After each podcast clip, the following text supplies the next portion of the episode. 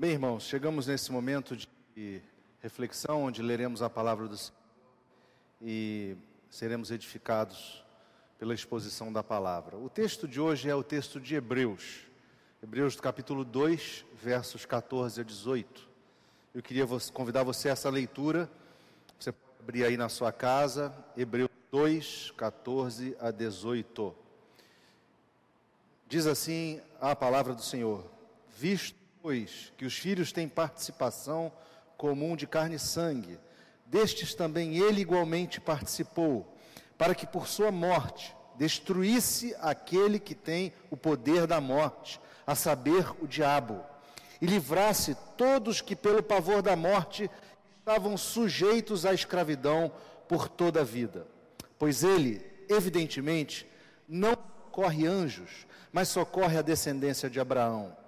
Por isso mesmo, vinha que em todas as coisas se tornasse semelhante aos irmãos, para ser misericordioso e fiel sumo sacerdote nas coisas referentes a Deus e para fazer propiciação pelos pecados do povo.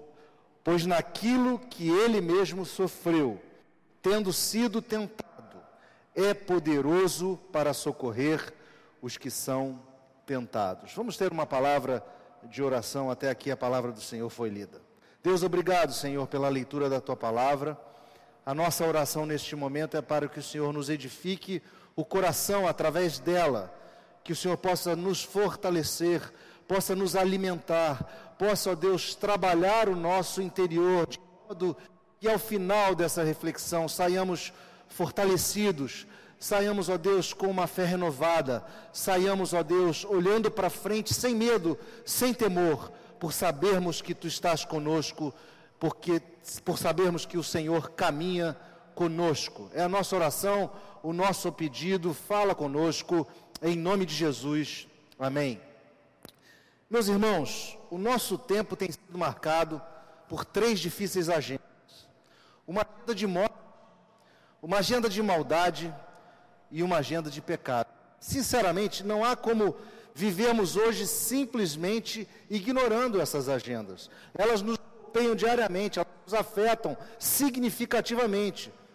Como não estarmos emocionalmente abalados diante de tantas mortes no nosso país, que parecem cada vez mais próximas, notícias de parentes, de amigos, que se vão ceifados por uma doença que eh, até o momento é indomável, né? Eu creio que sejamos ou estejamos todos muito assustados e amedrontados diante de tantas mortes. Como não termos ou não sermos abalados também diante de tanta violência nas nossas cidades, no nosso país, em tantas famílias? Vivemos uma cidade com sérios problemas de violência, irmãos. Parece que o mal impera em todos os níveis da, da população. A violência urbana, ela nos amedronta ela nos tem feito reféns.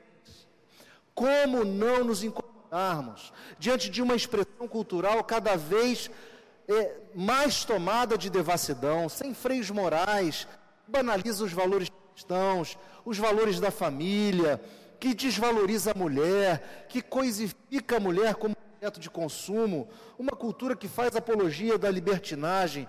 E nós muitas vezes nos sentimos moralmente encurralados sincero, diante de tanta relativização daquilo que é santo, daquilo que é certo, daquilo que faz parte dos bons costumes.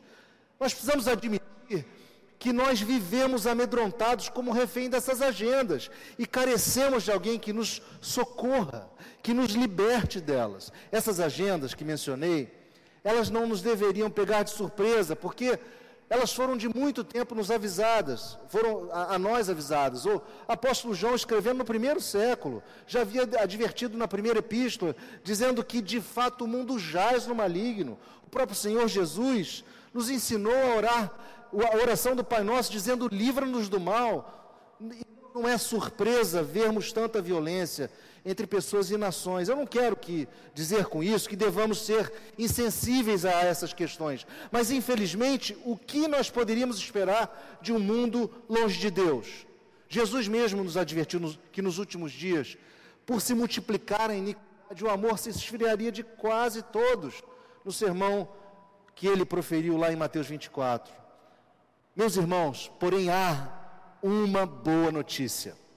E essa notícia é o Evangelho. Há uma agenda maior e mais poderosa do que essa que nós estamos falando, uma agenda de amor que vem nos socorrer.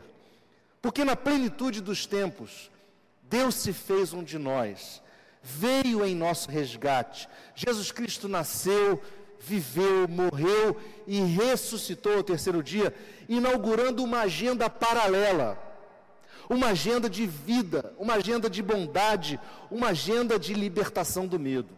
Portanto, este texto da carta de Hebreus vem nos contar sobre essa agenda. E eu gostaria de propor, então, que o tema da nossa meditação nesta noite fosse o seguinte: Cristo, nossa agenda, nosso socorro. Como devemos ler a carta aos Hebreus, irmãos? O texto da carta aos Hebreus vem anunciar, na sua essência, a supremacia de Cristo sobre todas as coisas e a plenitude da sua redenção. A linguagem usada pelo autor que muitos creem ser o apóstolo Paulo, mas muitos outros não concordam que seja ele. Há série de divergências aí, mas na verdade não importa tanto. Mas essa linguagem remonta à experiência cerimonial do povo de Deus no Antigo Testamento, com várias comparações entre Cristo, seu ofício sacerdotal e a liturgia levítica. Alguns estudiosos chegam a dizer que essa carta aos Hebreus foi escrita num tempo verbal presente, dá a entender que o escritor presenciava ainda a visão dos sacrifícios no próprio templo de Jerusalém. Portanto, a carta nos fala, nos resume que Cristo é a consumação e o cumprimento de todas as promessas e figuras do antigo serviço levítico. Cristo é o sumo sacerdote, Cristo é o sacrifício. Mas este trecho em particular, ele vem nos mostrar uma sequência de eventos que estabelecem a nossa agenda e o nosso socorro em Cristo. O verso 14 nos diz que Cristo veio participar de nossa de carne e sangue. Irmãos, a palavra-chave aqui é participar no original koinoneo, que é a mesma palavra usada para comunhão. Jesus Cristo veio comungar da nossa realidade, tomar parte da nossa natureza, nasceu como um de nós, se fez gente e habitou entre nós, cheio de graça e de verdade. Cristo abandonou a sua glória, se esvaziou do seu poder e se humilhou, revestindo-se da limitação peculiar a todos nós. Paulo, quando escreve aos Filipenses, lá no capítulo 2, ele nos diz que a si mesmo Cristo se esvaziou assumindo a forma de servo, tornando-se em semelhança de homens e reconhecido em figura humana. E a si mesmo se humilhou, tornando-se obediente até a morte e morte de cruz. Mas por que isso foi necessário? Por que foi necessário esse, essa, essa vinda do Messias, essa vinda do Cristo? Porque entre nós e Deus, irmãos, havia uma inimizade, um abismo relacional. A queda dos nossos primeiros pais, relatada no Gênesis, o pecado original, ele introduziu a morte na vida de todos os filhos de Adão, um abismo entre os homens e Deus. Paulo, quando escreve aos Romanos, nos diz que pela ofensa de um só e por meio de um só reinou a morte. Era necessário, portanto, alguém do nosso tipo, da nossa feitura, como um segundo Adão, para desfazer esse abismo intransponível entre nós e Deus. Lembrando que os sacrifícios levíticos do Antigo Testamento, eles foram estabelecidos para repetidamente obter-se perdão por pecados e restaurar a nossa relação, ou melhor dizendo, a relação do povo de Israel com, de, com o próprio Deus. Deus estabelecera tais sacrifícios, pois ele mesmo diz que sem derramamento de sangue não há remissão. O escritor aos Hebreus nos esclarece esse ponto no capítulo 9. Só que o sangue do cordeiro não era suficiente, era apenas uma sombra que apontava para o cordeiro perfeito que viria, o cordeiro de Deus que tira o pecado do mundo. Como o sacerdote levita tinha que sacrificar constantemente por seu pecado e pelos pecados do povo, havia necessidade de estabelecer-se uma remissão final, de uma vez por todas e cabal. Pedro nos vai dizer na sua primeira epístola que não foi mediante coisas corruptíveis como prata ou ouro que fomos resgatados do nosso fútil procedimento, mas pelo precioso sangue, como de cordeiro sem defeito e sem mácula, o sangue de Cristo, conhecido com efeito antes da fundação do mundo, porém manifestado no fim dos tempos por amor a nós. Irmãos, Cristo se faz homem para exatamente cumprir este papel do eterno sumo sacerdote e da própria oferta pelo pecado. Ele se ofereceu uma vez para sempre para tirar os pecados de muitos. Hebreus 9, 28 nos diz isso. Jesus é verdadeiramente Deus e verdadeiramente homem, e ele se interpôs em nosso lugar para cumprir cabalmente o que Deus estabelecera como requisito da reconciliação, e morreu como nosso substituto para cumprir nossa parte no pacto da graça, da nova aliança através do sangue, do seu sangue derramado. E a implicação direta disso, irmãos, é que, é que Cristo, por sua morte, destruiu aquele que tem o poder da morte, a saber, o diabo. Irmãos, entendam que o diabo tem o poder de causar a morte, mas ele é totalmente submisso aos decretos e ao plano soberano do nosso Deus. Ele tem algum grau de liberdade de ação dada pelo próprio Deus para servir aos seus propósitos, aos seus decretos eternos. Jesus mesmo nos disse que o diabo é homicida desde o princípio, lá no Evangelho de João, no capítulo 8, verso 44. Também nos disse que o ladrão vem somente para matar, roubar e destruir, mas ele, Cristo, veio para nos dar vida abundante.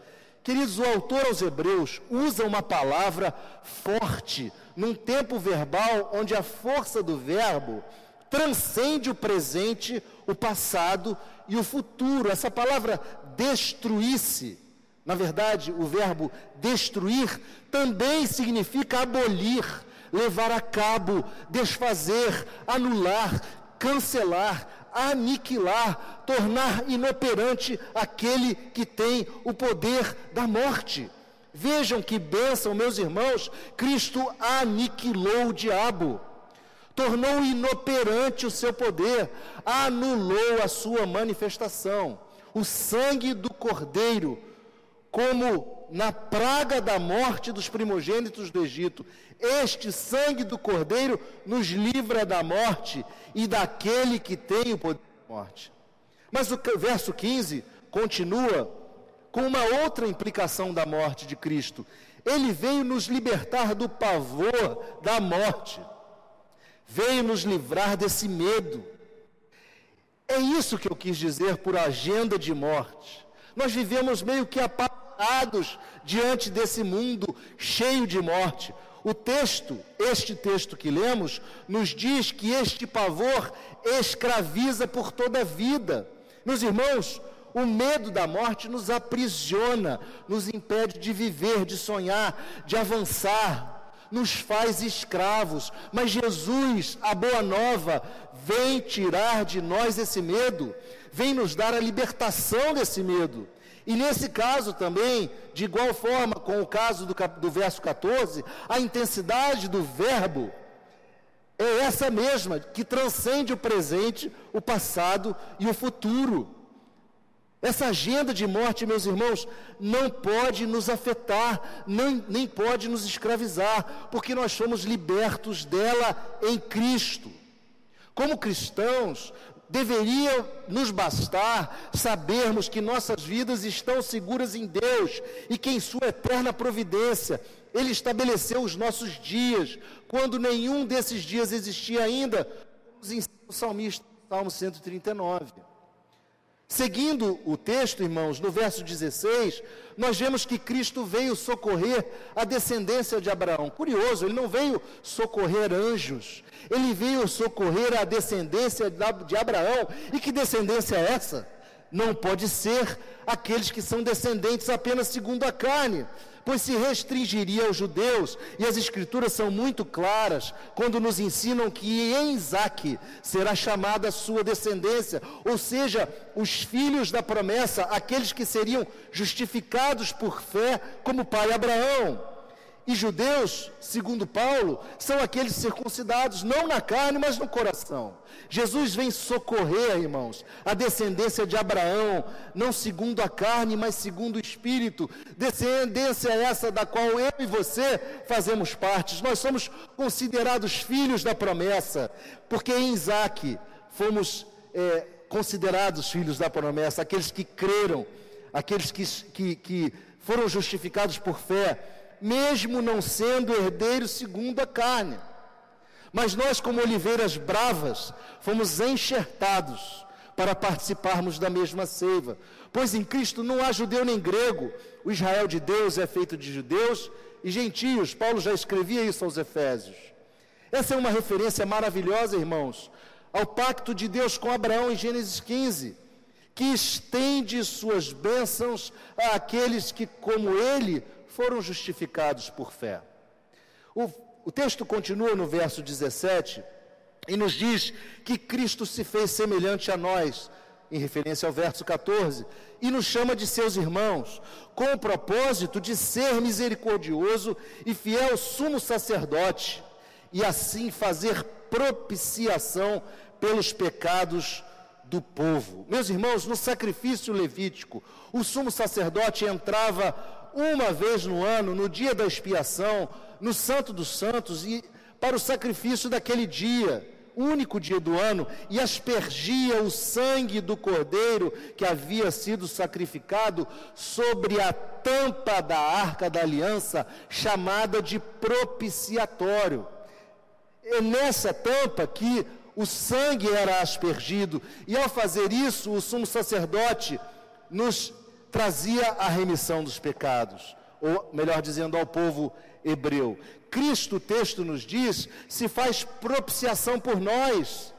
O autor aos Hebreus traça até esse paralelo lá no capítulo 9, quando ele diz assim: Quando, porém, veio Cristo como sumo sacerdote dos bens já realizados, mediante o maior e mais perfeito tabernáculo, não feito por mãos, quer dizer, não desta criação, não por meio de sangue de bodes e de bezerros, mas pelo seu próprio sangue, entrou no Santo dos Santos, uma vez por todas, tendo obtido eterna redenção. Portanto, se o sangue de bodes e de touros e a cinza de uma novilha, aspergidos sobre os contaminados, os santificam, quanto à purificação da carne, muito mais o sangue de Cristo que pelo Espírito eterno a si mesmo se ofereceu sem mácula a Deus, purificará a nossa consciência de obras mortas para servirmos ao Deus vivo. Irmãos, nossos pecados foram purgados, foram apagados, e em Cristo nós somos justificados, e não pesa mais sobre nós a condenação. E essa atitude de Jesus implica, ou tem implicações, no último verso desse nosso trecho, verso de número 18. Porque Cristo, ao sofrer por nós, diz a palavra, foi também tentado. Tentado em todas as coisas, até as últimas consequências. O seu sofrimento nos purificou das obras mortas, resultantes dos nossos tropeços, resultantes da nossa fraqueza em relação às tentações. E tendo mantido-se fiel a Deus, Cristo, sem pecado, Ele mesmo é capaz de socorrer as nossas almas pecadoras. Nós, como sendo aqueles alvos da tentação, Cristo nos socorre quando formos tentados. Ele vem em nosso socorro na hora do teste, na hora da prova. Lembremos que tentação é uma palavra que não está relacionada apenas com as coisas da tentação da carne, mas também com as provações da vida. Cristo vem nos socorrer nessa hora, nesse momento em que vacilamos, em que tropeçamos, em que temos medo das tentações. Irmãos, Cristo nos socorre desse pavor de cairmos em tentação. Nós precisamos nos lembrar do texto do apóstolo Paulo, quando escreve aos Coríntios no capítulo 10, dizendo: Não vos sobreveio tentação que não fosse humana, mas Deus é fiel e não permitirá que sejais tentados além das vossas forças, pelo contrário, juntamente com a tentação vos proverá livramento, de sorte que o possais suportar. Meus irmãos, nós não precisamos nos assustar com essa agenda de pecado do mundo que nos cerca. Nós precisamos sim nos lembrar que somos tentados por nossas próprias cobiças, mas que Deus nos dá também o livramento. Cristo vem em nosso socorro para nos livrar da tentação. Eu queria concluir esse sermão com três aplicações práticas para o nosso dia a dia. A primeira delas é a seguinte: nós não devemos ter medo do diabo nem da morte. Cristo veio em nosso socorro para isso, para nos libertar deste medo. O diabo já está derrotado, o texto é claro, nos diz: Jesus o aniquilou, aniquilou aquele que tem o poder da morte. Jesus anulou, tirou todo o efeito do medo dessa morte. Meus irmãos, nós podemos dizer, debaixo dessa libertação de Cristo: Ó oh morte, onde está a tua vitória? Ó oh morte, onde está o teu aguilhão? Meu querido irmão, minha querida irmã, olhe para a vida sabendo que o Senhor da vida está com você. Se a sua hora chegar, diga amém, pois a redenção está próxima. Não tenha medo da morte, pois a sua vida está segura nas mãos de Deus. Mas a segunda aplicação é que Cristo nos socorre, pois tem aliança conosco.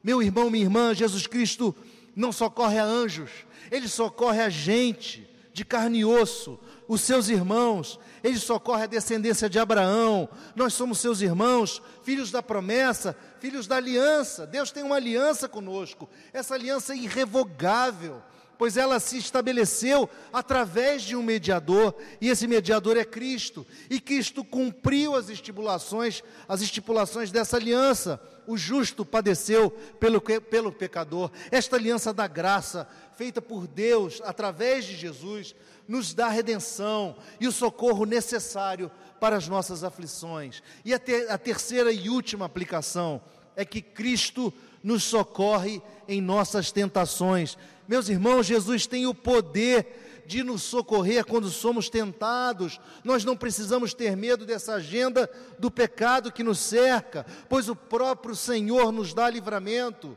Precisamos lembrar do que está escrito aqui no texto da carta aos Hebreus, no capítulo 4, verso 5, onde diz: Porque não temos sumo sacerdote que não possa compadecer-se das nossas fraquezas, antes foi ele tentado em todas as coisas, à semelhança, mas sem, a, a nossa semelhança, mas sem pecado. Meus irmãos, Cristo sabe, conhece as nossas fraquezas, sabe exatamente onde tropeçamos, sabe exatamente os passos em falso que damos, sabe exatamente, ó Deus, é, as nossas limitações, Deus conhece as nossas limitações, e Ele há de nos socorrer assim. Portanto, clamemos por Cristo, clamemos pelo Senhor, e Ele nos livrará, livrará, Ele nos socorrerá. Cristo é o nosso socorro. Que Deus possa abençoar você, que Deus possa fortalecer a sua fé e que você siga tranquilo na agenda que é a agenda do Salvador, a agenda do Cristo vivo ressurreto, a agenda daquele que é o nosso socorro, o nosso socorro bem presente. Que Deus te abençoe.